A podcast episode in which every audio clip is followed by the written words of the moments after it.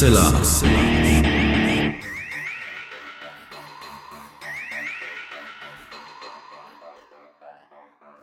Hallo und herzlich willkommen zum 326. Mal bei Hoaxilla, dem skeptischen Podcast. Wie immer bei mir die wunderbare Hoax Mistress Alexa. Und die sagt auch Hallo ihr da draußen, willkommen zu dieser neuen Hoaxilla Folge und bei mir ist natürlich auch wie immer zum Glück der wunderbare Alexander Hoaxmaster. Und das ist jetzt tatsächlich die erste Post-Covid-Edition, könnte Ja. man fast sagen. Für alle, äh, die die Wild Mikes nicht mitverfolgen, die bei uns nicht die Social Media Kanäle mitverfolgen. Ihr werdet aber mitbekommen haben, dass es im September keine neue Huxilla-Folge als Einzelfolge gegeben hat. Das lag daran, dass wir im September das erste Mal uns mit Corona infiziert haben Im Urlaub. im Urlaub. Äh, das, ähm, also zum einen war die Erholung damit hin und zum anderen muss ich sagen, dass ich tatsächlich noch nie in meinem ganzen Leben so krank gewesen bin. Das Trotz man, Impfungen. trotz Impfungen. Und eigentlich wollten wir uns nach dem Urlaub dann die neue Impfung abholen, um dann äh, wieder geboostert zu sein. Das hat dann eben nicht geklappt.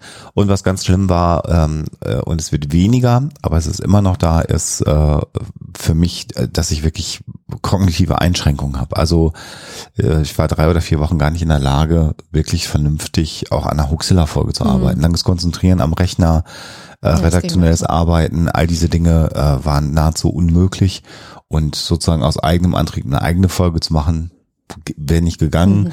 Beim Fern, äh, beim Nachsitzen äh, mit dabei sitzen geht, weil wir da ja dann nicht die gesamten zwei Stunden gestalten müssen. Ist auch anstrengend, aber funktioniert.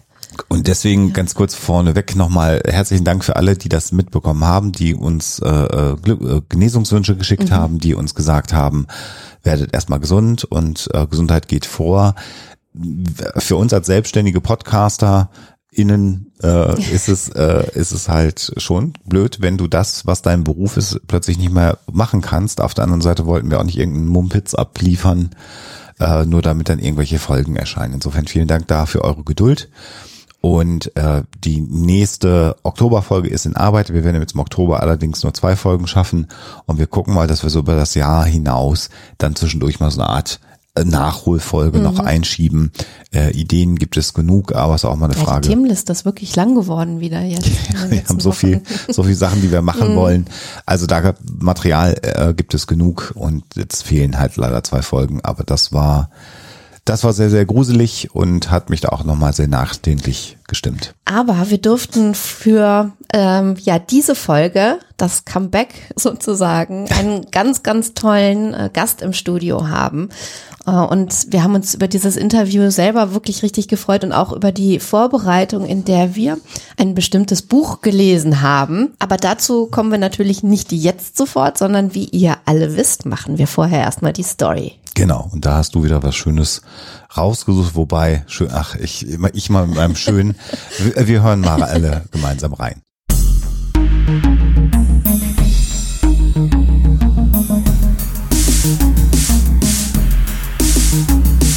Story der Woche.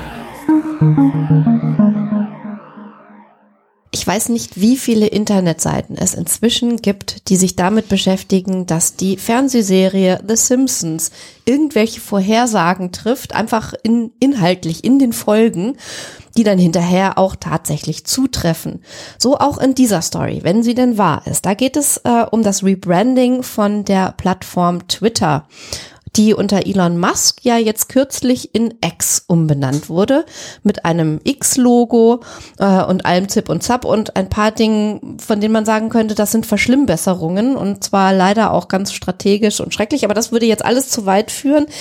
Es geht um die Simpsons. Angeblich haben die Simpsons in der Folge äh, von 2012, äh, nämlich ähm, Nummer 21 aus der Season 23, Ned and Edna's Blend, vorhergesagt, dass eben genau dieses Rebranding stattfinden wird. Da sieht man einen Screenshot, wie, wie Homer so sein, sein äh, Smartphone in der Hand hält und seine Twitter-Page und unten ist so eine äh, Leiste mit verschiedenen Apps und da sieht man eben auch Elon Musks ähm, ehemals Twitter, jetzt XX als Logo. Und das hat natürlich dazu geführt, dass das Internet das wieder ausgebuddelt hat und äh, die Leute gesagt haben, guckt mal, schon 2012 wussten die Macher der Simpsons, dass Elon Musk irgendwann mal Twitter in X umbenennt, wenn ich euch keinen Quatsch erzählt habe. Tja, Das ist äh, spannend, das lösen wir dann mal mhm. am Ende auf. Hier vielleicht auch nochmal der Hinweis, ähm, äh, dass wir mit Huxilla und die Hostmistress und auch ich als Hoaxmaster nicht mehr bei X sind. Da sind auch keine stillgelegten Accounts mehr. Wir haben das äh, alles abgemeldet.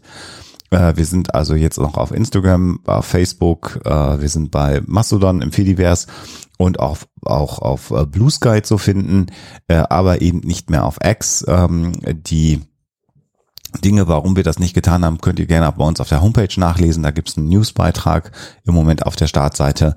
Das würde jetzt den Rahmen sprengen. Äh, es soll auch nicht Inhalt sein, nur für all diejenigen, die sagen, wo sind die eigentlich auf ehemals genau. Twitter geblieben. Und Hier der Hinweis, dass ihr uns jetzt auf den anderen Plattformen finden könnt. Genau, aber eben wirklich nicht mehr bei X beziehungsweise Twitter. Also wenn ihr da Accounts finden solltet, die irgendwas mit Hoaxilla, Hoaxmistress, Hoaxmaster im Handle haben, das sind nicht wir, um es ganz deutlich zu sagen. Genau.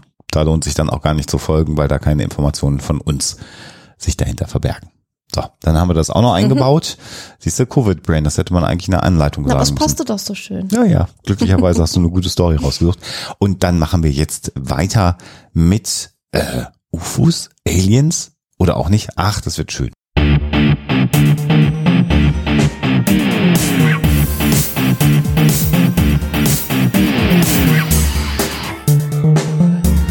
Thema der Woche. Wie bereits in der Einleitung angeteasert, haben wir heute einen Interviewgast bei uns bei Hoaxilla, nämlich Christian Schiffer, den Journalisten, der schon, ich muss jetzt leider sagen, ich weiß das Jahr nicht mehr genau, mit Christian Alt zusammen das Buch Angela Merkel ist Hitlers Tochter verfasst hat.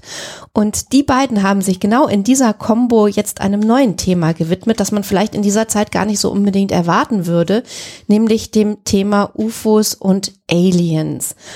Und jetzt könnte man ja meinen, ach, das hat sich alles so ein bisschen totgelaufen in den letzten Jahren und andere Dinge sind viel mehr in den Vordergrund gerückt und teilweise stimmt das natürlich auch. Aber das Thema unbekannte Flugobjekte am Himmel und was dahinter stecken könnte, beschäftigt uns eigentlich doch noch ziemlich doll.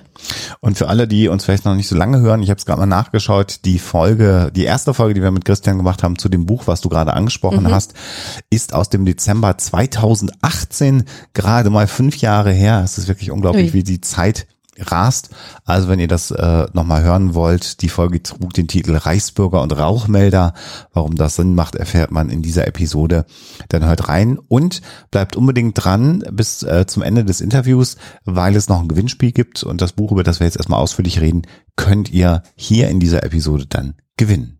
Bei uns heute zu Gast der Journalist, Computerspielexperte, Digitalexperte, für mich verstörendster Facebook-Freund, weil er ständig seine Avatare mit irgendwelchen verstörenden Menschen mercht oder Animationen äh, äh, macht, wo er dann plötzlich das Gesicht von anderen Berühmtheiten trägt und immer noch beim BR verortet, so im Wesentlichen, Christian, das ist richtig, oder?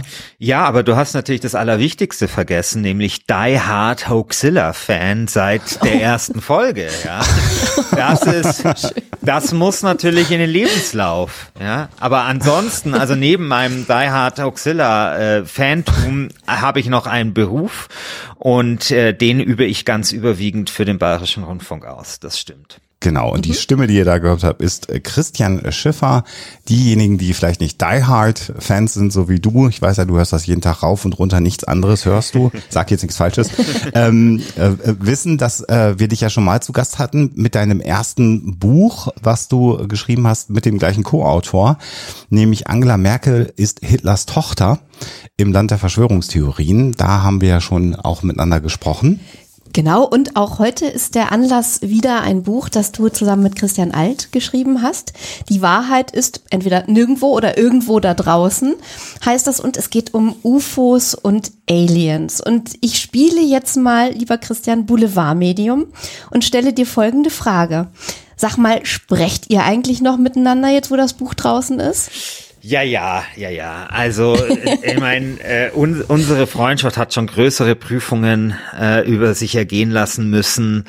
Ähm, Christian ist ja wie ich großer Computerspielfan, hat aber einen katastrophalen Computerspiele-Geschmack und ähm, daran, daran äh, arbeiten ja. wir uns seit äh, mittlerweile bald einem Jahrzehnt ab.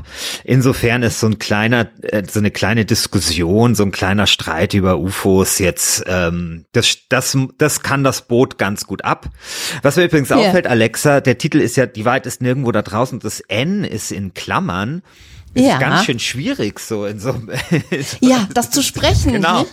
So, also irgendwo. Genau. Und äh, daran haben wir natürlich nicht gedacht. Wir dachten, das ist total fancy, so richtig schön doppeldeutig und äh, mit doppeltem Boden und so. Aber äh, ja, dass man das in manchen Situationen, das eine gewisse Komplexität mit sich bringt, da hatten wir natürlich nicht mit, nicht mit gerechnet. Ja, und äh, komplex ist eben auch an der ganzen Geschichte, dass ihr ja unterschiedliche Auffassungen habt, du und Christian. Du bist eher so ein bisschen ähm, skeptisch unterwegs und dein Co-Autor Christian Alt steht vielleicht ein bisschen mehr so auf der Seite derjenigen, äh, die an UFOs und Aliens glauben oder glauben möchten. Und ich muss sagen, bei der Lektüre, die ich sehr genossen habe, da habe ich echt so gemerkt, dass äh, da auch bei mir so ein bisschen zwei Seelen sogar in einer Brust wohnen, weil ich ähm, natürlich, das scheint mir irgendwie so mitgegeben zu sein, eher so äh, kritisch bin und denke, ist da wirklich was dran oder könnte es vielleicht auch eine ganz banale Erklärung geben. Auf der anderen Seite, ich fände es einfach total großartig, wenn wir irgendwann mal äh, einen stichhaltigen Beleg dafür hätten, dass es Außerirdische gibt. Ähm, und hat sich bei dir so im Laufe der, der Zeit ähm, der Arbeit an dem Buch und dem Austausch mit äh, Christian Alt an deiner Auffassung so ein bisschen was verändert? Hast du da irgendwie so eine Entwicklung durchgemacht oder äh, stehst du jetzt am Ende noch genauso da wie am Anfang? Also ich habe eine Entwicklung durchgemacht, allerdings in vielleicht in eine eher überraschende Richtung. Also wenn es um die Frage geht, haben uns Außerirdische besucht, bin ich immer noch sehr, sehr skeptisch. Also beziehungsweise ist ja immer die Frage, was für eine Frage stellt man eigentlich, ja? Also mhm. fragt man irgendwie, äh, gibt es im Universum Leben? Ähm, vielleicht, also vermutlich schon, gibt es im Universum intelligentes Leben. Vielleicht schon schwieriger, ja. Und mhm. dann ist ja die nächste Frage, war dieses intelligente Leben schon mal bei uns? Und die vierte Frage wäre, ist es noch bei uns, ja? Und mhm. ich bin immer noch der Auffassung, wenn es äh, da draußen intelligentes Leben gibt, das in der Lage ist, interstellar zu reisen, dann verkacken sie nicht äh, die, wie soll man sagen, die, die, die Abschirmung ähm, ihres, ihres UFOs, ja, also die Tarnung mhm. ihres UFOs. Also das kann ich mir nicht vorstellen. Auf der anderen Seite, und das habe ich dann durch das Buch natürlich auch gelesen, ist das ja ein Argument, das ich mache als Mensch. Und wenn man sich mit Aliens und Außerirdischen und diesen ganzen Dingen ähm, beschäftigt, dann kommt man ja nicht da, da, daraus immer aus so einer anthropozentrischen Richtung heraus zu argumentieren, ja, weil wir uns ja die Außerirdischen überhaupt gar nicht vorstellen können. Das ist ja das ultimativ Fremde. Und deswegen, okay, muss ich vielleicht dazu sagen, aus dem Bewusstsein heraus, dass ich anthropozentrisch ähm, argumentiere, kann ich mir nicht vorstellen, dass Geschöpfe interstellar reisen aber dann nicht in der Lage sind, ihr UFO zu verbergen. Das ist das eine. Wo ich ja. aber tatsächlich meine Meinung geändert habe, dort ist gesagt, es geht ja auch darum, vielleicht an UFOs zu glauben oder mhm. glauben zu wollen. Und ich habe mir, bevor ich das Buch geschrieben habe, nichts Cooleres vorstellen können, genauso wie du, Alexa, als dass wir die größte Entdeckung in der Geschichte der Menschheit machen, nämlich dass wir nicht alleine sind im Universum. Ich habe mich aber dann in den Recherchen viel damit beschäftigt, was eigentlich so Soziologen sagen zu der Frage, mhm. naja, was passiert denn eigentlich, wenn jetzt morgen herauskäme, äh, dass wir, dass, dass Außerirdische da sind. Ja, was würde denn passieren, wenn Angela, Mer äh, Angela Merkel, mein Gott, wenn Olaf Scholz oder Joe Biden sich morgen hinstellt und sagt, ja, wir haben hier Besuch gehabt und die besuchen uns dauernd und äh, die Soziologen, also die Exosoziologen, die sich damit beschäftigen, die gehen davon aus, dass das nichts Gutes ist, ja. Mhm. Also dass dann sofort religiöse Kulte auftauchen, ähm, dass dann sofort die Staat, also sofort die, die Staaten ins Chaos gestürzt werden, schon allein, weil die Staaten dann vielleicht auch keine Autorität mehr hätten und alle diese Dinge. Insofern weiß ich gar nicht mehr, ob ich glauben möchte oder mich unbedingt darauf freuen möchte.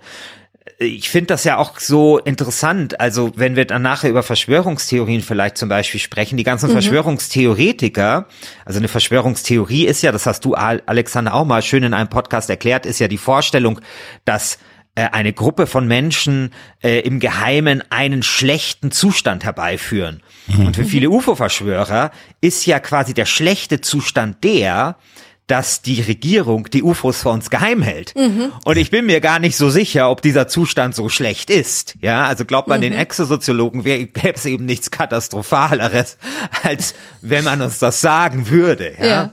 Und deswegen sind ja auch viele Ufologen, und es ist auch interessant, ja immer auch der Meinung, dass vieles von dem, was wir an Science Fiction und so weiter konsumieren, ja eigentlich nur Vorbereitung ist auf den großen Tag X. Und ähm, ja, der aber vielleicht dann doch nie kommen wird, wer weiß. Ja. Ja, und vielleicht sogar zum Glück. Ja. Man weiß es nicht. Ähm, äh, ohne dass äh, wir jetzt nicht anregen wollen, dass die Menschen äh, das Buch unbedingt lesen sollten, kannst du vielleicht in ein, zwei Sätzen zusammenfassen, warum es so dramatisch wäre? Weil wir haben ja eigentlich, wenn wir mal die Star Trek Utopie nehmen, wird ja die Menschheit in dem Moment gerettet, wo die Vulkanier landen. Und ab da haben wir ja das Paradies auf Erden, weil wir eben genau realisieren, es gibt andere und jetzt helfen uns auch äh, externe Intelligenzen äh, auf unserem Weg ins Universum.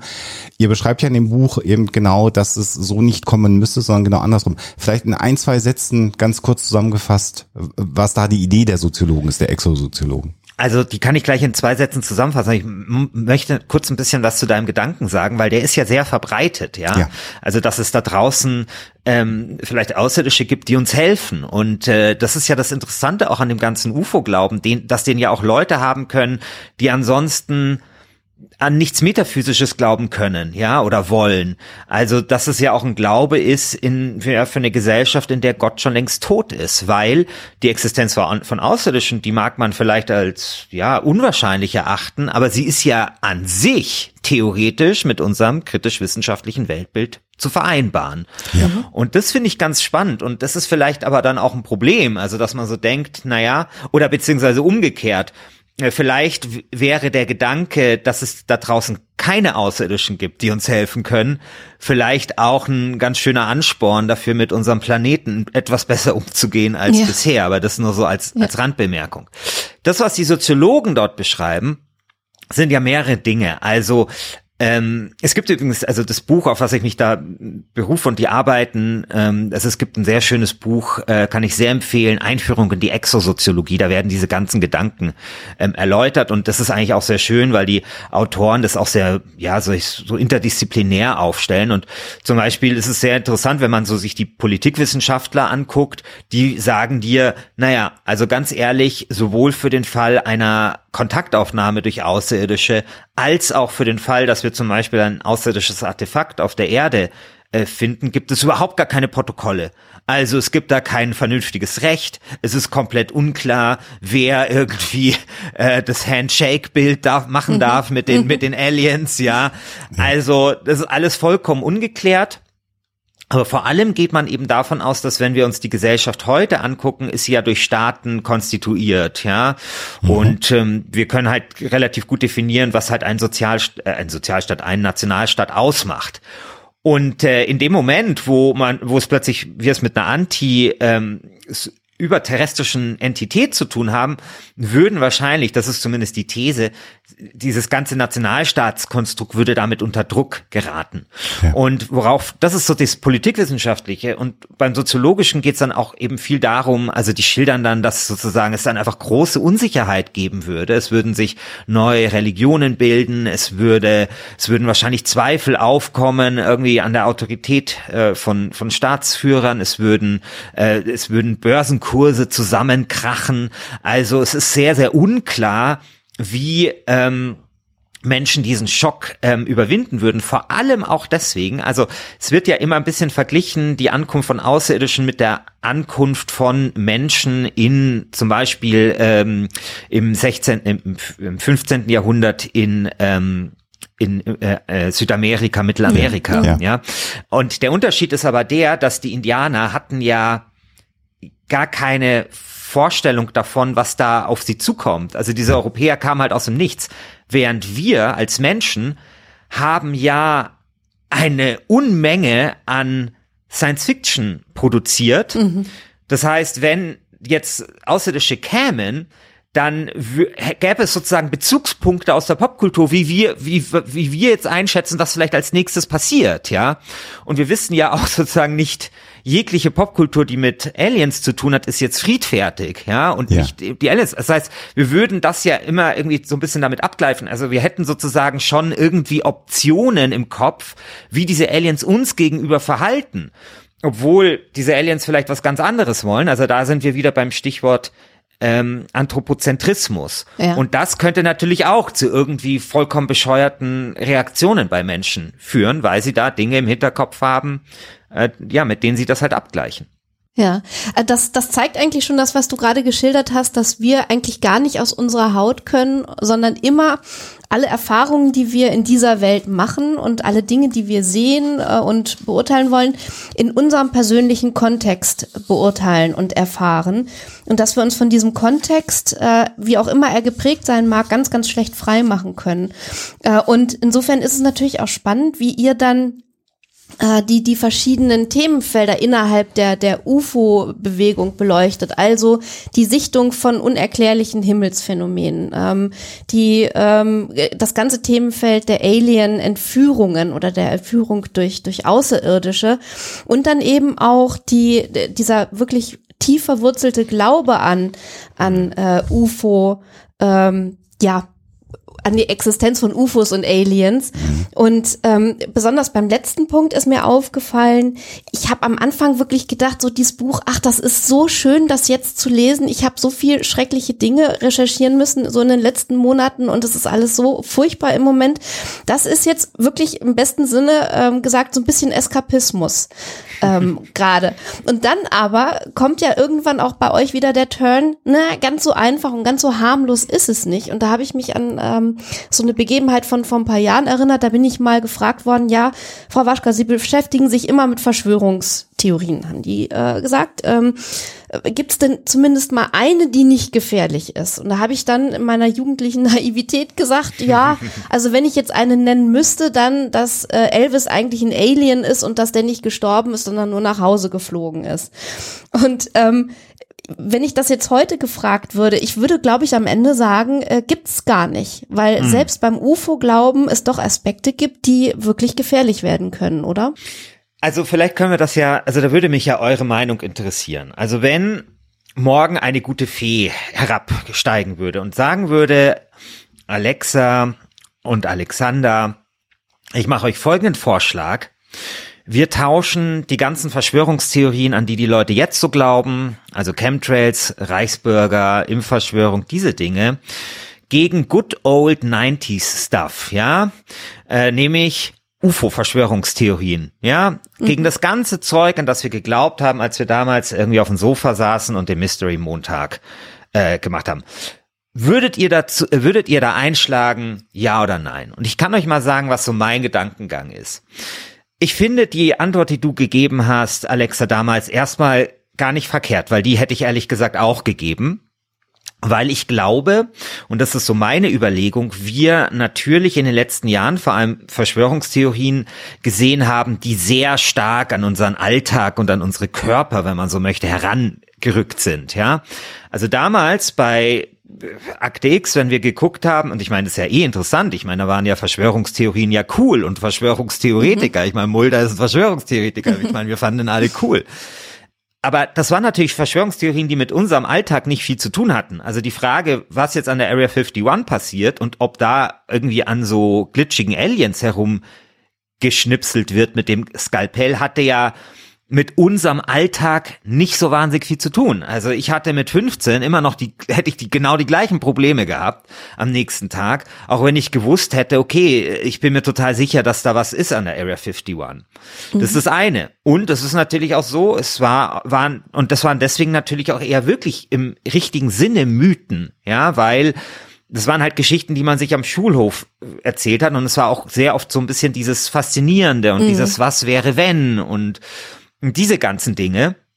Und die Verschwörungstheorien, die ja jetzt so kursieren, das sind eben welche, die sehr stark mit unserem Alltag verwurzelt sind. Also äh, wenn du an die Impfverschwörung glaubst, dann glaubst du, dass du vergiftet wirst, wenn du geimpft wirst oder Turbokrebs bekommst oder mhm. wenn deine Kinder geimpft werden, dass die irgendwie krank werden und Asperger-Syndrom bekommen oder whatever.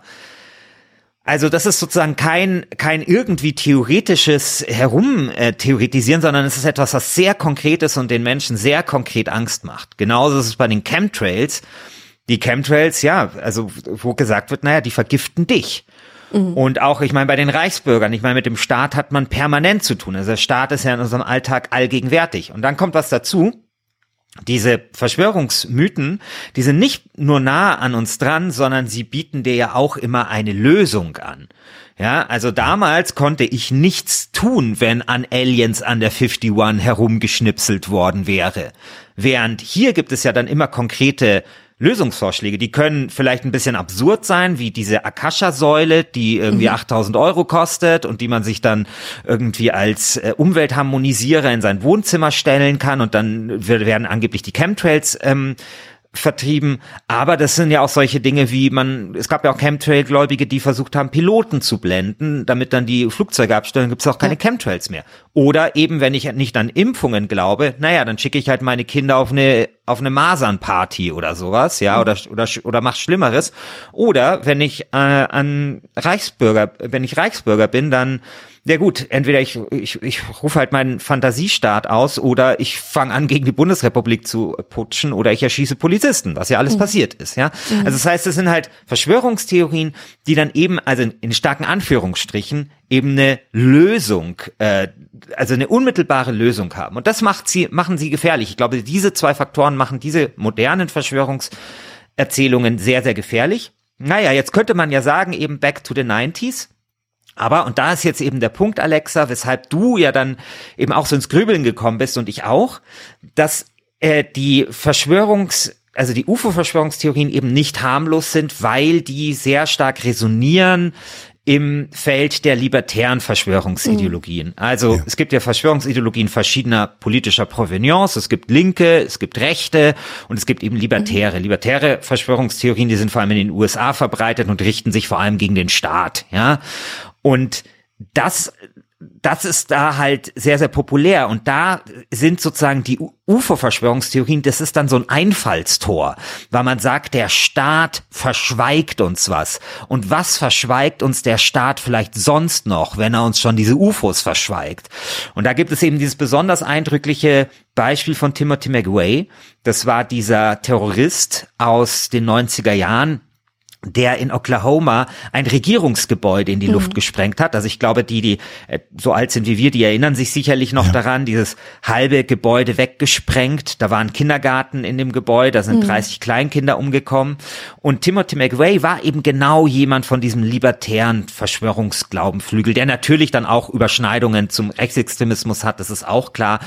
Ähm, und der war zum Beispiel äh, jemand, der äh, auch diese in diese Area 51 damals äh, rein äh, also eingebrochen ist und so weiter, ja? ja. Das war auch diese Zeit in den 90ern, als ihr erinnert euch vielleicht auch Waco, also diese Sekte ja. und mhm. die vom FBI gestimmt ist. Also ich glaube, viel davon beginnt in den 90ern, mit dem wir uns heute herumschlagen müssen. Mhm.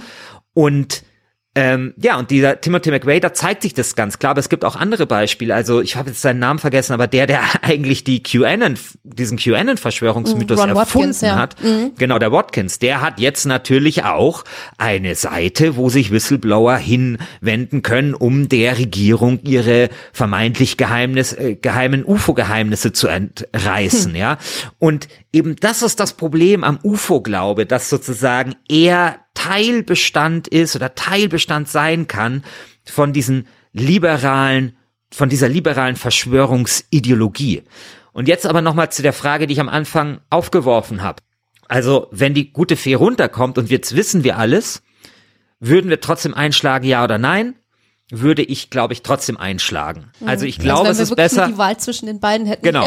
Genau. Also es ist, also ich glaube, das darf man schon sagen. Es ist, also es ist, ich glaube, es ist das geringere Übel. Ich würde die 90er Jahre Verschwörungstheorien nehmen und insofern finde ich deine Antwort nicht verkehrt. Also ich finde, man kann schon sagen, klar, es gibt keine Verschw also keine keine äh, harmlosen Verschwörungstheorien, aber es gibt schon welche, die harmloser sind und dazu würde ich zum Beispiel die äh, von dir da geantwortete Alien, äh, Elvis Alien Verschwörungstheorie durchaus dazu zählen. Ich äh, das schreibt alles, was du gesagt hast, und du hast ja auch schon gezeigt, wie Alien äh, oder der Glaube an, einen, an, an eine Verschwörung rund um äh, außerirdische Intelligenzen, die entweder da sind oder da waren oder geheim gehalten werden, ja auch geeignet ist zu radikalisieren und dann zu extremistischen Taten hinführt. Das hast du ja alles gerade gesagt. Ich glaube, das große Problem an diesem, an diesem äh, Feenwunsch, wenn wir da die Hände uns schütteln, ist, dass wir 30 Jahre später leben und ich glaube, wir haben eine andere Kommunikationswelt als in den 90ern.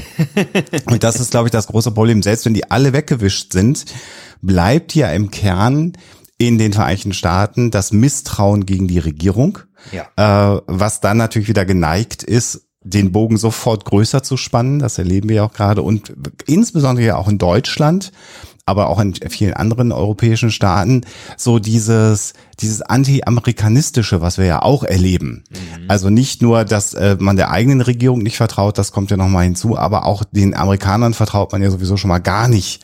Äh, da, dafür mag es gute Gründe geben, schlechte Gründe geben. Äh, das ist natürlich alles nicht schwarz-weiß.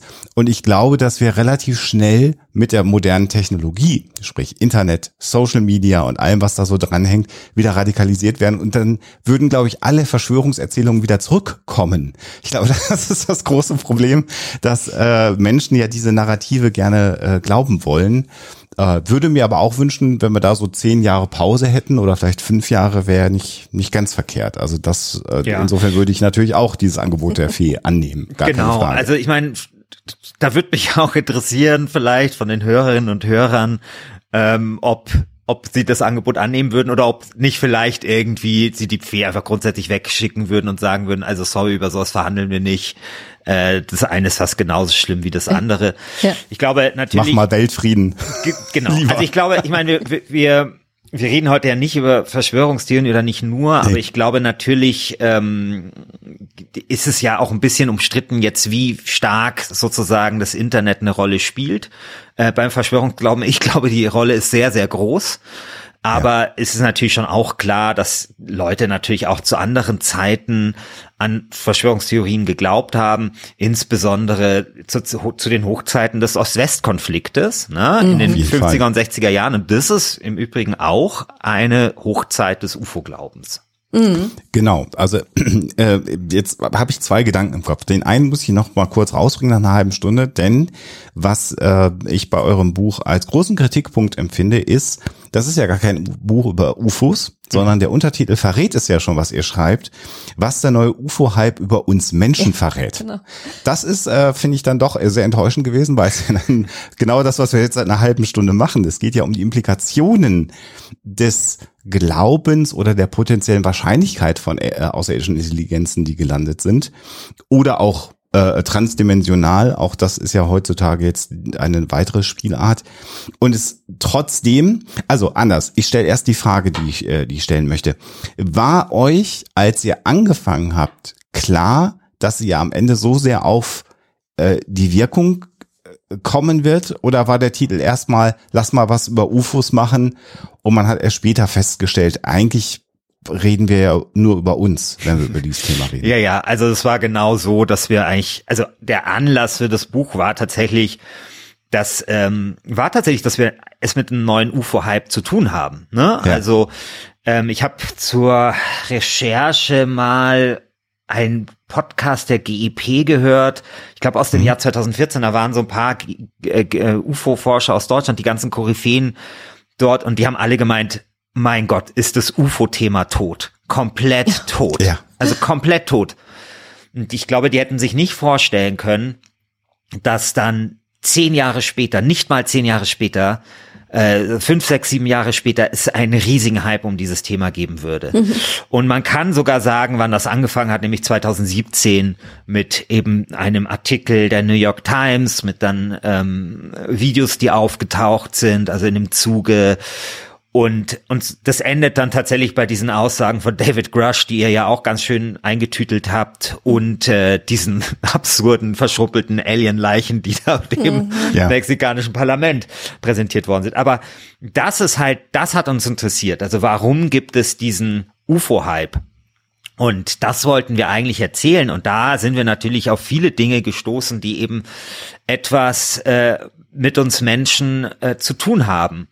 Und äh, ja, dass dieser UFO-Hype eben auch unsere Sehnsüchte und ja, unsere, unsere Wünsche auch so ein bisschen offenbart, ja, und es eine große Wechselwirkung eben gibt mit äh, der Popkultur und es eben auch bestimmte Umstände gibt, ähm, ja, und auf dem der UFO-Hype ziemlich gut äh, gedeihen kann. Und das ist mhm. tatsächlich was, das hat uns dann auch immer mehr interessiert. Mhm. Das ist ja, der UFO-Hype ist ja auch im 20. Jahrhundert schon immer so eher in Wellen gekommen. Ne? Mhm. Da gab es zwischendurch dann, glaube ich, auch mal Phasen, wo es eher ruhig war, wo das Thema nicht so äh, auf dem äh, Tableau war.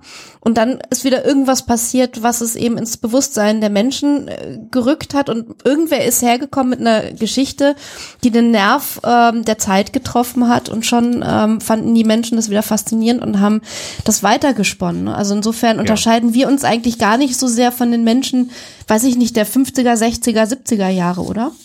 Ja, total. Also ist das wirklich sehr interessant. Also wenn man sich so anguckt, zum Beispiel Roswell, das hat ja jahrelang keine Rolle gespielt, bis, bis es dann in den 80er Jahren plötzlich aufgetaucht ist, ja. Und dann ja. wurde das so zum Mythos. Und da gibt's natürlich Gründe. Also wir haben natürlich äh, 69 die, ähm, die Landung der Amerikaner auf dem Mond. Also für Weltraum hat man sich da in der Zeit sowieso schon mal interessiert. Aber viel, mhm. fast genauso wichtig, wenn nicht gar wichtiger, ist, ähm, dass es ja den Watergate-Skandal gab. Mhm. Und das ja. führt zu einem Misstrauen gegenüber der Regierung. Das führt aber auch dazu, dass ähm, neue Gesetze eingeführt werden, also insbesondere diesen Freedom of Information Act, also man jetzt leichter an Regierungsdokumente kommt und sich da einfach eine ganze Szene herausbildet, die jetzt eben die, der Regierung ihre geheimen Dokumente entreißen möchte, ja, also eine Szene von Ufologen. Und das ist natürlich ein, ein riesiger Faktor.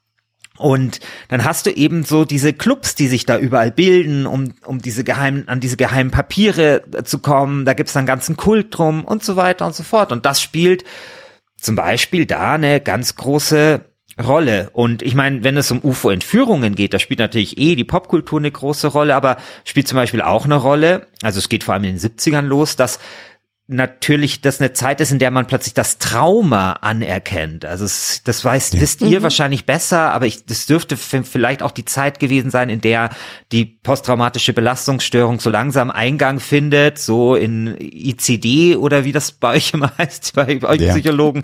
Also wahrscheinlich war das so diese Zeit. Ist aber natürlich auch eine Zeit, in der ja, also beziehungsweise genau diese Zeit, in der man halt anfängt, ein Trauma ernst zu nehmen und deswegen auch, wenn Leute halt sagen, sie wurden von Außerirdischen entführt, man eben dann auch sagt, okay, lass uns das doch mal ein bisschen angucken und sowas. Also mhm. es passt einfach ziemlich gut in die Zeit und deswegen reflektiert der UFO-Glaube auch immer so ein bisschen das, was vielleicht unterschwellig subkutan in der Gesellschaft vorhanden ist. Mhm. Was das Buch bei mir getan hat, ist äh, komplett meinen Confirmation Bias zu erfüllen, denn äh, wie ich finde, habt ihr äh, eine äh, sehr gute Darstellung der Historie des UFO-Phänomens äh, ähm, geleistet. Ihr habt wirklich über Dekaden hinweg Roswell, die späteren Ereignisse, wann gab es denn überhaupt die erste Entführung durch Außerirdische? Also all das habt ihr ja eingebettet in äh, den Zeitkontext, aber natürlich dann auch immer in den Kontext der gesellschaftlichen Entwicklung der Zeit. Ähm, und das hat für mich äh, wirklich nochmal gezeigt, äh, so haben wir uns auch mal versucht, dem UFO-Phänomen zu nähern. Das heißt, ihr habt nicht so a priori gesagt, das ist alles Quatsch, weil wir haben keinen Beweis, sondern ihr habt euch all diese Fälle vorgenommen und habt dann angefangen, so sauber, wie es möglich ist. Bei Roswell ziemlich schwierig, weil es ja kaum Dokumente dazu gibt. Das schreibt ihr ja auch. Aber das aufzubereiten. Ja.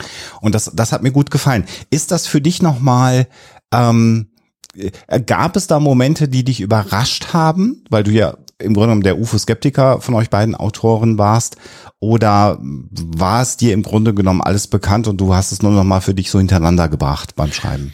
Ja, vieles war mir nicht bekannt. Also diese Geschichte zum Beispiel von Paul Benewitz, die kannte ich so nicht und, mhm. und solche Dinge. Ähm, also klar, da sind immer neue Sachen dabei, aber wir dachten, es ist auch wichtig, sozusagen das Historische nochmal zu machen, weil klar, das sind, ja. da werden viele Sachen, äh, Leute sagen, das kennt man schon, aber ich glaube, es ist wichtig, das nochmal gerafft darzustellen, um einfach sozusagen seine mhm. Argumente nochmal schärfen zu können und einfach so ein paar äh, große Linien ähm, klar zu machen. Ich mhm. glaube, also das, was du sagst, ähm, ähm, ob ich was Neues äh, festgestellt habe, also da gibt es natürlich einige Dinge. Also zum Beispiel, was mich total, äh, was ich total spannend finde, weil ich will ja auch herausfinden, was die Leute sehen. Und es ist übrigens wirklich so, wenn die Wissenschaft sich mehr mit diesem UFO-Phänomen, glaube ich, beschäftigen würde oder mit dem UAP-Phänomen, ähm, man da auch wirklich viel herausfinden könnte über die Welt, die uns umgibt, ja, mhm. über mhm. wie Wetterphänomene, wie Himmelsphänomene mhm. genau mhm. äh, mhm. zusammenhängen. Und ich würde es total begrüßen, wenn die Wissenschaft zum Beispiel sagt, hey, wir geben zum Beispiel auch der den Amateur-UFO-Forschern einfach ein paar von unseren Daten frei. Oder wir tauschen Datenbanken aus mhm. und gucken mal, was haben denn die Leute wirklich gesehen? Haben die jetzt wirklich an dem Abend die Venus gesehen oder haben die irgendwie Elon Musks äh, Rakete gesehen oder irgendwie sowas?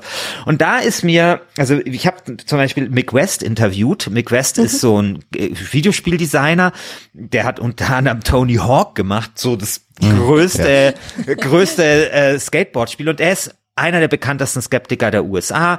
Die bankt vor allem so UFO-Videos. Und der hat halt äh, immer gesagt, dass es quasi immer wieder neue Stimuli gibt. Das ist auch was, was man da bei der GP auch gut immer nachlesen kann. Also Stimuli sind irgendwelche Dinge, die zu vermeintlichen UFO-Sichtungen führen. Und mhm. der hat gesagt, und so sehe ich das auch, also er schließt ja ein UFO jetzt gar nicht aus, es ist nur einfach in seiner Liste, die er macht, von auf der er plausiblere zu eher unplausibleren Gründen sortiert, halt relativ weit unten. Ne? Und der hat zum Beispiel mir auch gesagt, ein großes Problem ist, dass wir alle zu doof sind, vernünftige Videos, äh, Fotos von von UFOs zu machen, ja. ja. Weil ja. was ist eine typische Situation, wenn Leute ein UFO sehen? Ganz typische Situation ist, die meisten UFOs werden von Männern gesehen, nämlich Männern, die auf den Balkon gehen, eine zu rauchen, und dann stehen die da, schauen in den Himmel, sehen irgendwas, das sie nicht verstehen, und das ist dann halt sozusagen die UFO-Sichtung. Und mhm. was passiert? Also dieser Mann steht auf dem Balkon, raucht, sieht da eben etwas, zückt sein Handy, richtet das in den Himmel, richtet das auf dieses UFO und dann zoomt er rein.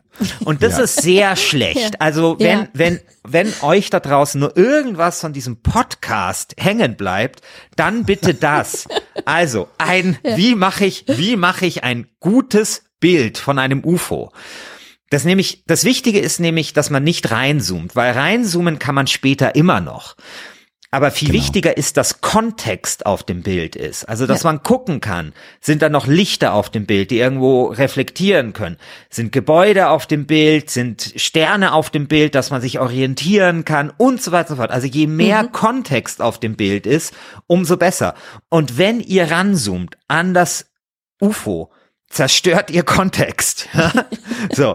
Also einfach nicht machen. Und das ist zum Beispiel sowas, es war mir nicht klar. Ich meine, ich habe noch nie ein UFO gesehen. Übrigens wie Erich von Däniken auch nicht, den haben wir auch getroffen. Und ich dachte mir so, also eine, ein Mann auf der Welt ein UFO gesehen hat, doch Erich von Däniken. Also ich war da sehr enttäuscht. Ähm, also ich habe noch nie ein UFO gesehen. Aber allerdings auch noch nie eine Sternschnuppe gesehen, weil ich hier halt im, im Licht, äh, lichtverschmutzten München lebe. Ähm, aber wenn ich mal eins sehen äh, würde, dann hätte ich das, glaube ich, auch genauso dumm gemacht und auch genau da rangezoomt. Insofern, das, äh, das werde ich jetzt mein Leben lang nicht vergessen. Und wenn ich mal ein UFO sehe, dann werde ich ein richtig gutes Bild davon machen. Das ist ein ganz interessanter Punkt. Ich habe vor wenigen Wochen müsste ich jetzt versagen, vielleicht zwei Wochen äh, hat uns jemand in, auf einem der vielen Social Media Netzwerke, auf dem wir sind, ich weiß gar nicht welches war, jemand ganz aufgeregt angeschrieben, äh, auch in, in den Abendstunden. Ich habe was am Himmel gesehen, hat ein Foto gemacht und ich kann mir das jetzt überhaupt nicht erklären. Das sieht so ungewöhnlich aus und oh Gott, oh Gott, oh Gott, äh, ich war immer skeptisch, jetzt habe ich irgendwie total Angst, was mag es denn gewesen sein? Das waren echte Emotionen, das war ein Foto, da hat man auch den Kontext gesehen. Ich habe mir das dann angeguckt und für mich war, auch weil ich die schon selber mal gesehen habe, sehr schnell klar, das ist halt einfach ein Skylink äh, äh, Train, der da ja. gerade rüber schießt von Elon Musk. Ja, ist äh, aber natürlich neu. Ist neu. Ist, ist halt neu. Ist ein Stimulus, mhm. den gab's vor zehn Jahren noch nicht. Mhm. Genau, aber gerade auch, weil natürlich man sah, wie die, weil ich Baumspitzen sah, also genau das, was du sagtest, habe ich dann mal ein äh, YouTube-Video rausgesucht, wo jemand das gefilmt hat, so ein, so ein Train von Satelliten und habe das dann zurückgepostet und habe gesagt, war es vielleicht das, was du gesehen hast? Hat das vielleicht genauso ausgesehen? Und die Person war total beruhigt. Und das ist genau der Punkt, äh, glaube ich, dass wir anerkennen müssen, dass wir eben nicht alles wissen ja, und dass genau. wir nicht alles erkennen können. Und das macht einen Großteil äh, der UFO-Sichtungen aus. Und äh, wenn man auf dieser Basis schon diskutiert, ihr habt ja dann auch die ganz bekannten äh, ich sag mal, Militärvideos thematisiert, kann man sich dann in Ruhe bei euch durchlesen im Buch, die ja fast sowas wie nochmal ein, ein Beschleuniger war jetzt ja. für den nächsten UFO-Hype. Und auch da ist es ja so, dass am Ende die Untersuchungskommission äh, mehr oder weniger, ich paraphrasiere, zum Schluss gekommen sind, ist ungewöhnlich, können wir nicht erklären, reicht jetzt aber auch nicht aus, um eindeutig zu sagen, dass es außerirdische oder transdimensionale Flugobjekte sind, müssen wir uns genauer anschauen. Und die Pressemitteilung der NASA vor einigen Wochen, die jetzt ja tatsächlich auch so eine Kommission einsetzt, um solche Dinge besser zu untersuchen, gehen ja genau in die Richtung. Also es ja. ist ja nicht so, dass man das nicht haben will, aber alle sind sich einig, wir müssen alles andere ausschließen können möglichst, um dann zu sagen, nee, das scheint irgendein etwas anderes Intelligentes zu sein, was wir sehen. Und ich finde dieses, diese, diese Darstellung der Fälle, äh, zunächst mal auch neutral in eurem Buch, das finde ich sehr, sehr gelungen. Das habt ihr, ja. ich finde, sehr schön alles herausgearbeitet. Genau. Ich äh, würde gerne nochmal ähm, auf die UFO-Gläubigen oder die, die Alien-gläubigen Szene ähm, äh, zu sprechen kommen. Ihr habt ja, ihr seid da ja wahnsinnig tief auch in die Recherche eingestiegen und habt euch wirklich, äh, wie Alexander hat es eben schon gesagt, die ganze Geschichte auch dieser UFO-Bewegung angeguckt. Ist die Szene denn sehr homogen euch vorgekommen oder doch eher so, dass man sagen kann, da gibt es gerne mal Lagerbildung und die sind sich auch untereinander nicht ganz grün? Also es gibt da eine massive Lagerbildung, ja. Also da wird viel gestritten. Ähm, also ich rede jetzt hier gar nicht, also äh, ich, ich meine jetzt wirklich die Szene der UFO-Gläubigen, nicht die mhm. der, der UFO-Forscher. Also hier zum mhm. Beispiel in Deutschland, da, da, also die UFO-Forscher in Deutschland, da muss ich sagen, war ich sehr beeindruckt. Also mit welcher mhm. Akribie die versuchen ja. Mhm. herauszufinden, was dort zu sehen ist am Himmel und das hat, hat mich sehr beeindruckt. Aber wir reden jetzt mal mhm. wirklich so von den Hardcore ähm, mhm. UFO-Gläubigen, die jetzt auch nicht immer so ganz auf dem auf dem Boden des kritisch-wissenschaftlichen Denkens stehen. Da habe ich äh, sehr stark den Eindruck gehabt, dass sie sich spinnefeind sind. Und das passiert ja, also das beginnt ja schon bei der komplett simplen, aber ja extrem konsequenzvollen Frage, sind die Aliens denn jetzt gut oder böse? Mhm. Also man ja. kann sich ja, also auch wenn man sich darauf einigt, dass Aliens hier sind, ist ja schon die Frage, sind die gut oder böse, eine, die viel Anlass gibt, sich zu zerstreiten. Ja, aus wirklich, ja. wirklich nachvollziehbaren Gründen. Also du hast ja jemanden wie Erich von Däniken, für den sind die, ähm, sind die Aliens Götter. Äh, übrigens sehr interessant. Ich habe dann Erich von Däniken gefragt, ja, wenn das Götter sind, haben die eigentlich was im Angebot jetzt für das Leben nach dem Tod? Ja, und Erich von Däniken ist mittlerweile 88 Jahre alt und er hat knallhart gesagt, nee, da hat er noch nie irgendwas gehört. Ja, mhm. Also es sind Götter, aber es ist halt nicht metaphysisch. Mhm. Und äh, und also also oder leider äh, vielleicht äh, auch also ich hatte ja gedacht, vielleicht haben die irgendwie was mit Kryonik oder irgendwas, aber nee, mhm. gar nichts. Null. Also hat er noch nie irgendwas gehört. Naja, und dann gibt es ja diejenigen, die sagen, die Aliens sind böse. Und da gab's ganz Verrückte, also da gab's ja Leute, die gesagt haben, der äh, Film E.T. ist üble Pro-Alien-Propaganda, ja, weil er die Aliens Hm. als süß darstellt und als gut und so weiter, ja. Also wie gesagt, das ist ja, Popkultur wird ja in diesen Kreisen immer gerne so als Vorbereitungsprogramm gesehen und ähm, also seitdem kann ich irgendwie Alien-Filme nicht normal gucken, weil ich mir immer denke, welchen pädagogischen Nutzen hat das jetzt? In welche Ja, Richtung soll ich, in welche Richtung soll ich da jetzt geprimed werden? Ja. Ähm, aber äh, äh, aber ähm, das ist halt genau das. Also allein diese Frage, die gibt zu Anlassspaltung. Und dann hast du natürlich schon auch, sagen wir mal, also zumindest in den 80er Jahren ähm, auch so, ja, wie soll man das sagen? Also du hast halt eher hardcoreigere UFO-Gläubige gehabt und so ein bisschen Softcore. Also du hast schon so Leute gehabt, naja, also wie Bill Moore oder sowas, die schon, glaube ich, ein Interesse daran hatten, die Wahrheit herauszufinden und die auch selber dann vermutlich auch ein bisschen durch die US-Regierung manipuliert worden sind. Und dann hast du aber Ja. Esoteriker da gehabt oder du hast wirklich Hardcore-Verschwörungstheoretiker gehabt. Und ähm, ja, das ist irgendwie auch klar, dass das nicht so richtig zusammenfinden kann. Mhm. Und man muss natürlich auch mit diesen Gruppen von Menschen unterschiedlich umgehen, Ja.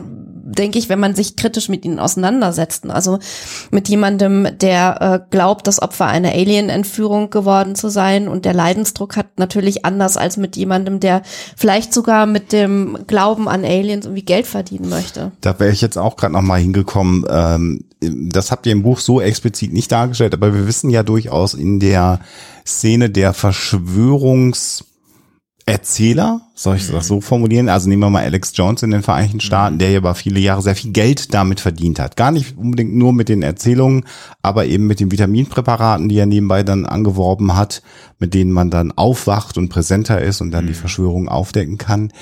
Ähm, habt ihr euch mit mit mit den wie sage ich das mit den Größen der amerikanischen ja insbesondere muss man ja sagen der nordamerikanischen UFO-Szene beschäftigt da habe ich immer den Eindruck deren Hauptjob ist es von YouTube-Interview zu Podcast-Interview zu Convention zu fahren und ich habe immer den Eindruck das ist relativ einträglich ähm, ist das für dich als Experten jetzt nach der Recherche ein Eindruck, den du teilen würdest? Oder sagst du, nee, äh, die leben von der Hand im Mund, aber sie glauben so intensiv daran, dass sie es trotzdem machen? Ach, ich glaube, da gibt's solche und solche. Also generell bin ich ja immer der Meinung, das war ich schon bei dem ganzen Bereich der Verschwörungstheorien, dass die Leute, die damit Geld verdienen, auch durchaus daran glauben oder zumindest mal daran geglaubt haben. Ich Okay, glaube, das mhm. ist so ein bisschen wie bei Fernsehpfarrern in den USA. Ja, also die haben, das waren bestimmt mal irgendwann mal tiefreligiöse Menschen, so sind die aufgewachsen. Und irgendwann ist es dann so gewesen, dass es zum Business geworden ist. Und für manche von denen ist es vielleicht nur noch ein Business und für andere ist es ein Business und sie glauben immer noch. Also, so, ich glaube, das sind so die zwei Dinge und ich glaube, es ist relativ banal. Und ich hatte bei den Verschwörungstheoretikern immer das Gefühl, dass die schon an das glauben, was sie da tun, auch wenn sie damit Geld verdienen.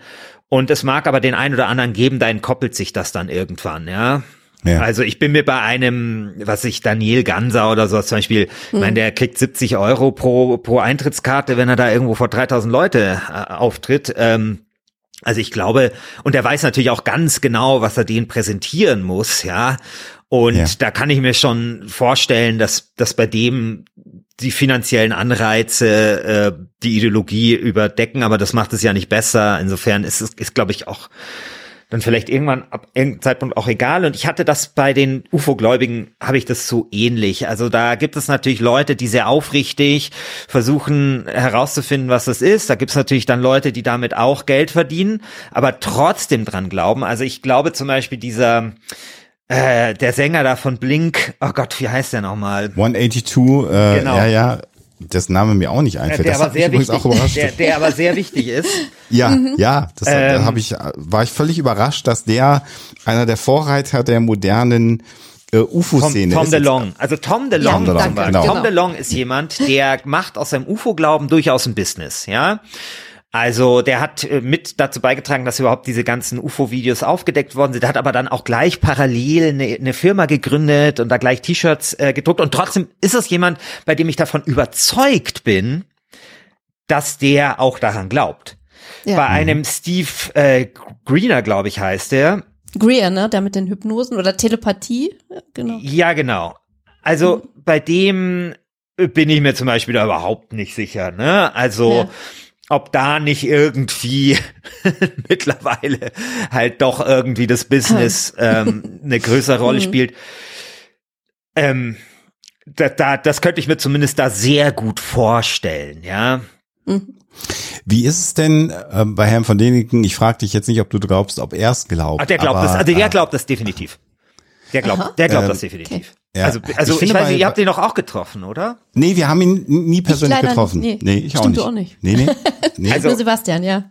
Also Herr Deneken ist 88 Jahre alt und tourt wie so ein altes Showpferd immer noch von äh, Mittel, also äh, schmuckloser Mehrzweckhalle zu schmuckloser Mehrzweckhalle in irgendwelchen deutschen Mittelstädten, ja.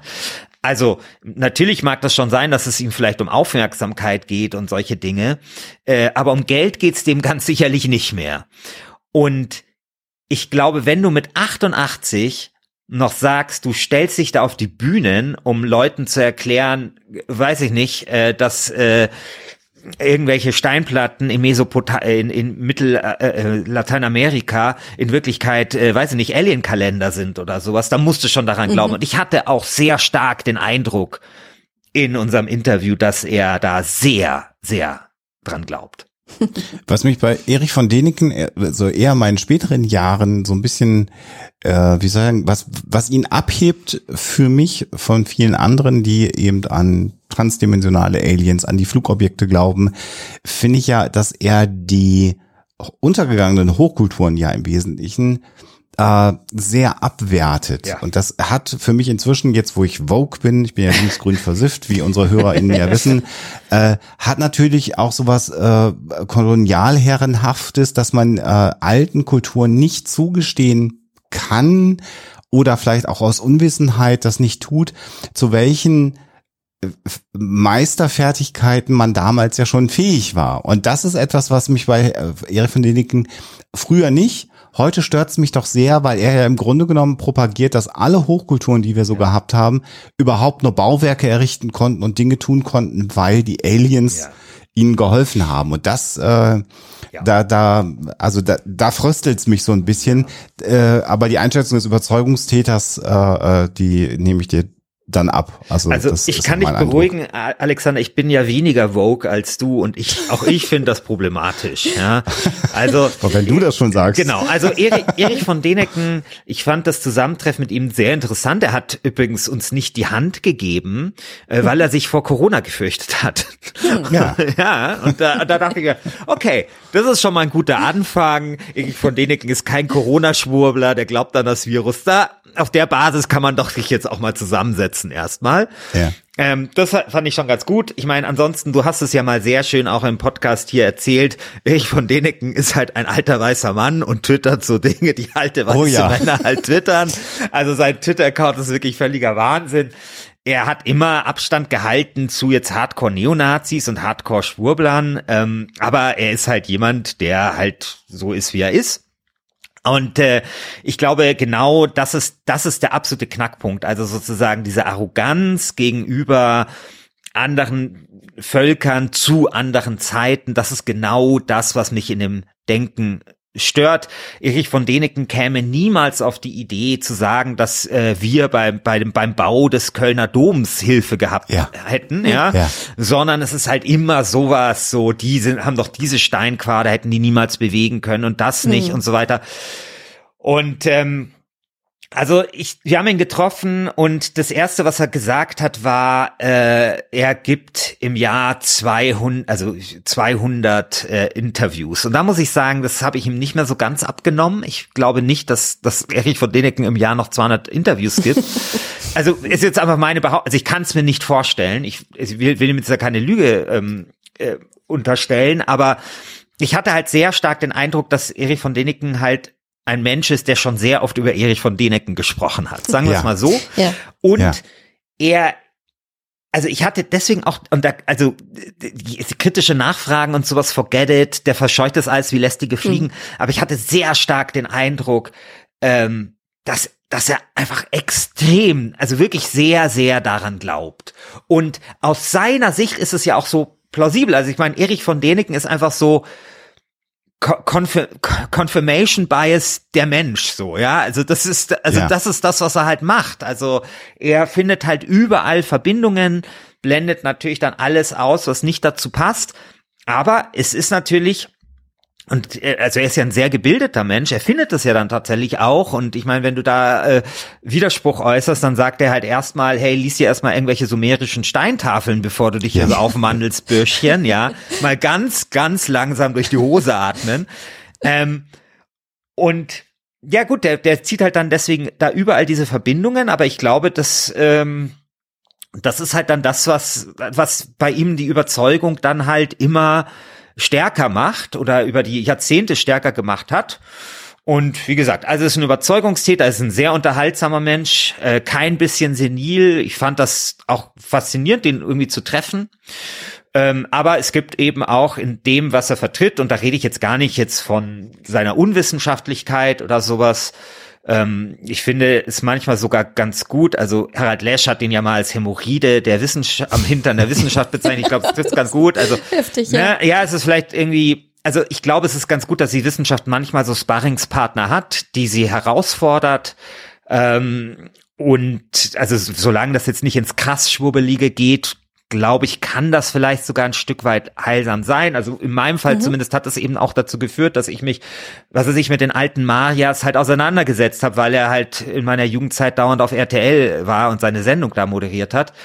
Und äh, insofern ja, glaube ich, darf man das ruhig ein bisschen differenziert sehen, aber dieser Punkt des Eurozentrismus, da kommt er auch meines Erachtens nicht raus. Also das ist einfach ein großes Problem dessen, was er vertritt. Auf jeden Fall. Und es, es ist einfach so eine Arroganz. Es ist auch so, also jenseits von Vokism oder irgendwie postkolonial irgendwas, kann man einfach sagen, es ist einfach arrogant und es ist falsch und es wird den Menschen damals nicht gerecht und ähm, es übersieht, by the way, also wenn wir sagen, Fähigkeiten ist ja das eine, aber große Leiden, ja, die, die, die viele Menschen damals auch in, äh, äh, auf sich nehmen, äh, nehmen mussten, ja. Also ich meine, viele dieser Sachen wurden aus religiösen Gründen gebaut, über Generationen, unter großer Ausbeutung. Das wird dann natürlich auch ähm, unter den ja. Tisch gekehrt. Also, äh, wir, fassen mal zusammen. Das Buch sollte man lesen, finde ich. Gerade als wissenschaftlich kritischer Mensch sollte man es lesen, weil es nochmal vormacht, finde ich sehr schön, wie man ohne Vorverurteilung mit einer vernünftigen Recherche an ein Thema herangehen muss. Das ist wirklich ein Kompliment, da muss jetzt nichts zu sagen, aber das ist mir aufgefallen und das hat mir sehr, sehr gut gefallen. Deswegen, liebe HörerInnen, äh, äh, klare Leseempfehlungen für das Buch. Ähm, für, für, für uns hier fürs Interview die Abschlussfrage, äh, lieber Christian, was wäre denn deine Empfehlung, warum man das Buch lesen sollte? Äh, Davon mal ab, dass du da äh, 30 Cent für kriegst, glaube ich, äh, pro 1000 Bücher. Also vom Bücherschreiben wird man nicht reich. Äh, das ist kein Flachs, sondern das ist so. Äh, aber was wäre so da, dein, dein, deine, wie sagt man, Take-Home-Message, sagt man doch so, so hipstermäßig. Ja, da habe ich gar keine, aber ich glaube, es, wir müssen uns für das interessieren, was über uns geschieht und wir müssen uns für das interessieren, was in uns geschieht. Und das ist einfach äh, komplett wichtig. Ähm, und ich meine, du hast vorhin von Eskapismus gesprochen, ähm, Alexa. Ich glaube, ja, also ich glaube, dass es also gerade in in diesen Zeiten ähm, glaube ich, ist es vielleicht, würde es der Menschheit ganz gut tun, auch, ähm, ich weiß nicht, Ziele äh, in Angriff zu nehmen, die halt äh, unmöglich erscheinen und den Blick eben vielleicht auch in den Weltraum zu richten. Ja, also ich glaube, wir als Menschheit bräuchten in dieser Zeit so selten wie seit vielen, vielen Jahren nicht mehr eben gemeinsame Ziele, auf die wir uns einigen können. Und ich glaube, da, weiß ich nicht, da kann vielleicht dieses Buch auch einen klitzekleinen Beitrag dazu leisten. Ja. Ganz wunderbar. Und ich bin dir so dankbar, dass du nicht wie äh, jemand, den ich sehr, sehr lange sehr, sehr bewundert habe, äh, nämlich Sir Patrick Stewart sagt, ähm, sagst, äh, wir müssen erstmal alle Probleme hier auf der Erde lösen, bevor wir uns überhaupt äh, dem Weltall zuwenden können. Ihr, ihr schafft es im Buch gleichzeitig zu sagen, äh, further study needed, also wir müssen uns wirklich mit einer ähm, wissenschaftlich kritischen Ufologie bemühen, den Phänomenen auf die Spur zu kommen. Äh, gleichzeitig aber auch mal ab und zu äh, gucken, äh, dass es vielleicht gar nicht so wichtig ist, äh, dass wir jetzt in der nächsten Zeit einen Alien-Kontakt haben, sondern erstmal schauen, ähm, dass wir hier mit unserer Erde einigermaßen klarkommen. Also ihr schafft es wirklich, beides zu verbinden und das hat mich ähm, bei der Lektüre des Buchs sehr, sehr berührt, muss ich sagen das ist nämlich ein Gedanke, der mir wichtig ist. Also wir diskutieren ja immer, also wir reden ja auch in dem Buch über die Drake-Formel und den großen mhm. Filter und den dunklen Wald und mhm. diese ganzen The ähm, Theorien, äh, die versuchen zu erklären, warum wir eigentlich, warum die Aliens nicht da sind, ja.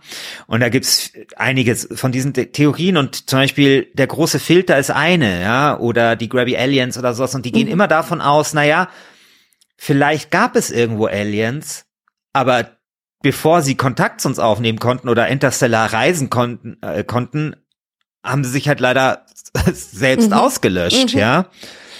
Und ich fände es ja schon sehr gut, wenn wir einige dieser Filter, äh, soll man sagen, wie soll man sagen, also dass wir in diesem Filter möglichst weit kämen, ja? ja. Also dass wir so weit kommen als Menschheit, dass wir vielleicht selber interstellar reisen können. Insofern glaube ich, ähm, also wie bitter wäre das, oder auch selbst wenn es halt im Universum kein anderes Leben gibt. Also ich meine, wie, wie bitter wäre das? Da gibt es dann einmal ein intelligentes Leben in der, im Universum oder in der Galaxis und dann verkacken wir das, ja. Mhm. Also das sind schon so Gedanken. Also man kriegt, glaube ich, dann schon ähm, Respekt einfach vor der Aufgabe, die uns halt als Menschheit, wir uns gegenüberstehen. Und da kann, können so große kosmische Gedanken, glaube ich, schon dazu beitragen, ähm, dass wir vielleicht ähm, verantwortungsvoller mit unserem Planeten umgehen. Mhm. Vielen Dank ja, für dir. das schöne Schlusswort. Wir werden gleich nochmal erklären, wie man nämlich drei der Bücher äh, gewinnen kann. Ähm, und alle anderen, wenn ihr jetzt für Weihnachten schon plant, Geschenke, äh, dann natürlich oh, die ja. Huxilla Eintrittskarten für Huxilla Live kaufen. wenn dann noch Geld über ist, kann man es natürlich auch in dieses wunderbare ja. Buch investieren. Äh, und äh, es liest sich, es ist wirklich kein Schmuh. Äh, und wir machen das eigentlich immer nur, wenn wir die Bücher auch wirklich gut finden, dass wir da so viel Raum geben. Es liest sich gut, es ist gut geschrieben, es ist vernünftig und es entspricht unserer Herangehensweise insofern. Und ich mag euren Humor, muss ich ja, auch sagen. Genau. okay, das, äh, das freut mich. Große Empfehlung unsererseits, lieber äh, Christian Schäfer. Und spätestens beim nächsten Buch äh, reden wir dann wieder miteinander. Sehr gerne. Also ich freue mich immer, wenn ich hier zu Gast bin. Also das war ja vorher auch äh, durchaus ernst gemeint mit dem Hardcore-Fan. Und ich meine, viele Dinge, die in dem Buch auftauchen, die habe ich auch durch Hoaxilla gelernt. Und wenn vielleicht da draußen auch so Hoaxilla-Fans sind, die werden vielleicht den ein oder anderen Gedanken, den ihr oder Sebastian Bartoschek oder der mal bei den Wild Mikes gefallen ist, den werdet ihr dort auch wiederfinden. Ja, man muss immer von den Besten lernen. Ach, Gott, ich glaube, ich drücke jetzt auf den Stoppknopf, sonst wird es wirklich rutschen die Leute auf der Schleimschmaus. Lieber Christian, grüß Christian Alt, bitte ganz herzlich von uns. Ich. Äh, und wir hören uns bestimmt bald mal wieder an irgendeiner Stelle. Super. Vielen Dank dir. Danke dir, alles Gute. Danke für die Einladung. Ja, interessanterweise haben wir gar nicht so viel so über das, den Inhalt des nee. Buches gesprochen, sondern waren sehr auf der Metaebene unterwegs.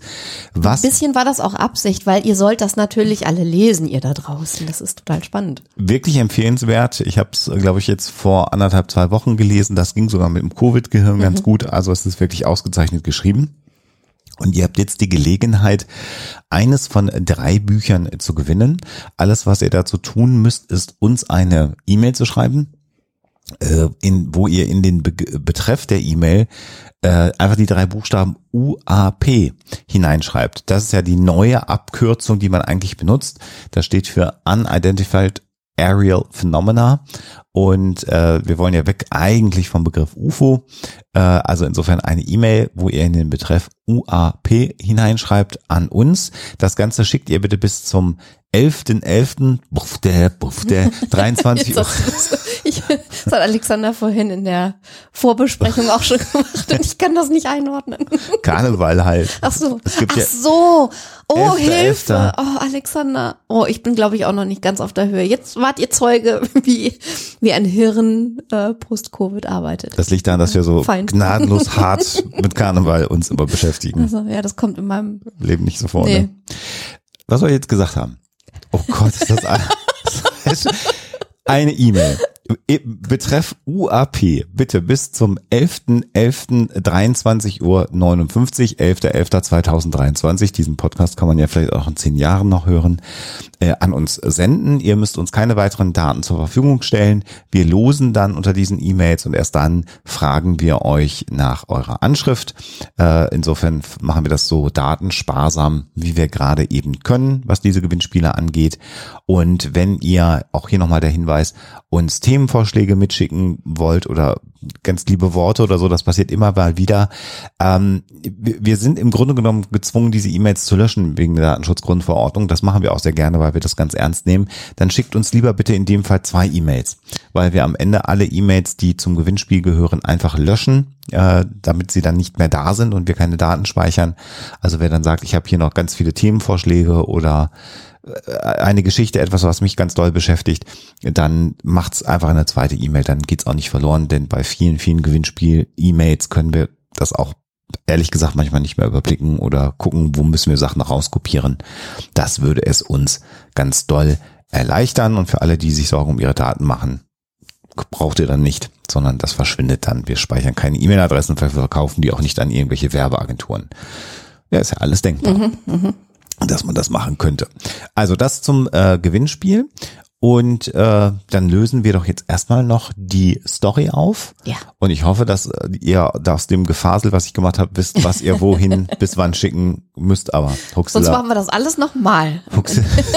Huxilla-HörerInnen sind ja besonders klug, wie wir festgestellt haben. So, jetzt müssen wir es mal mit den Simpsons aufklären. Die Auflösung.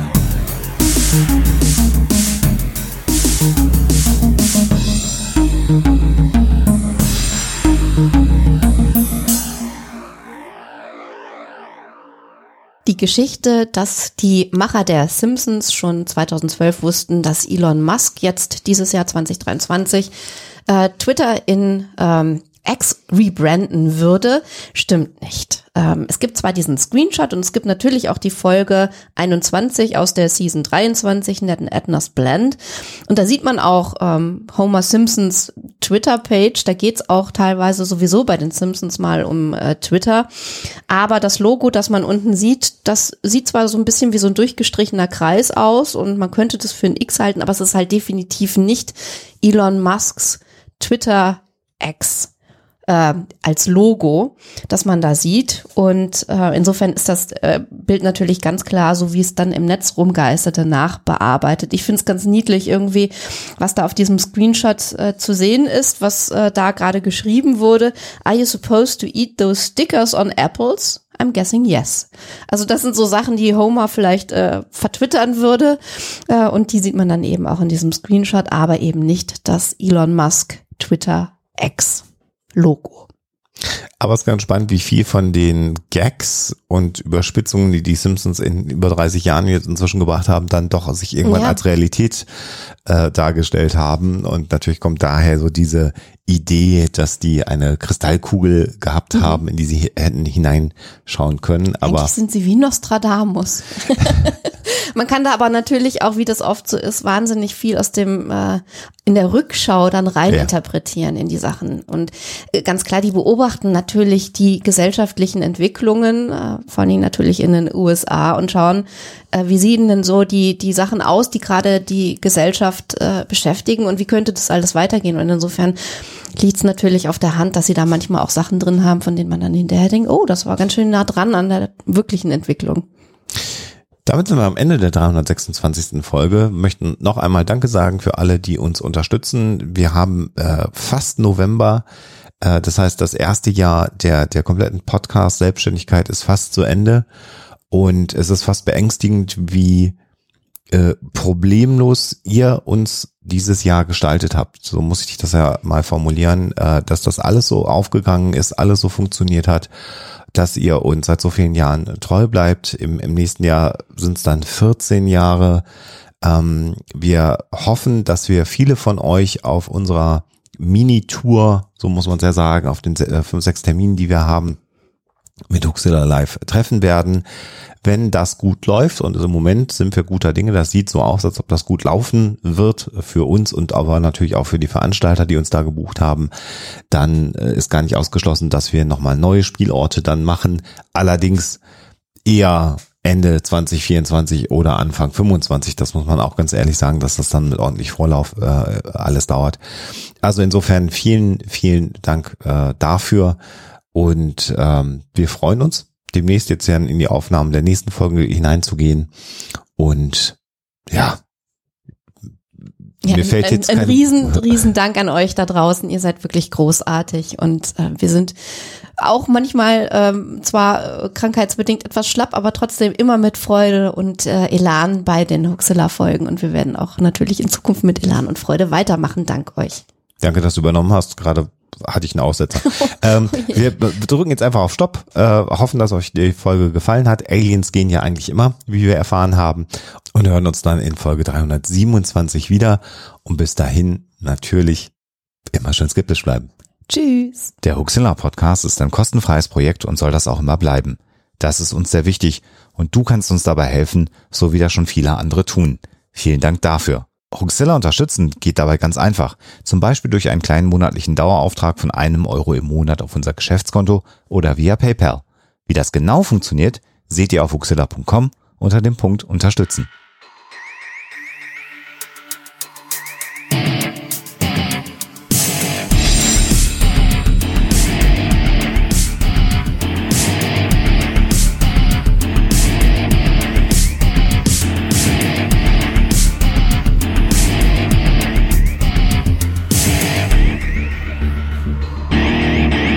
Schickt Fragen, Anmerkungen oder Feedback an info@huxilla.de.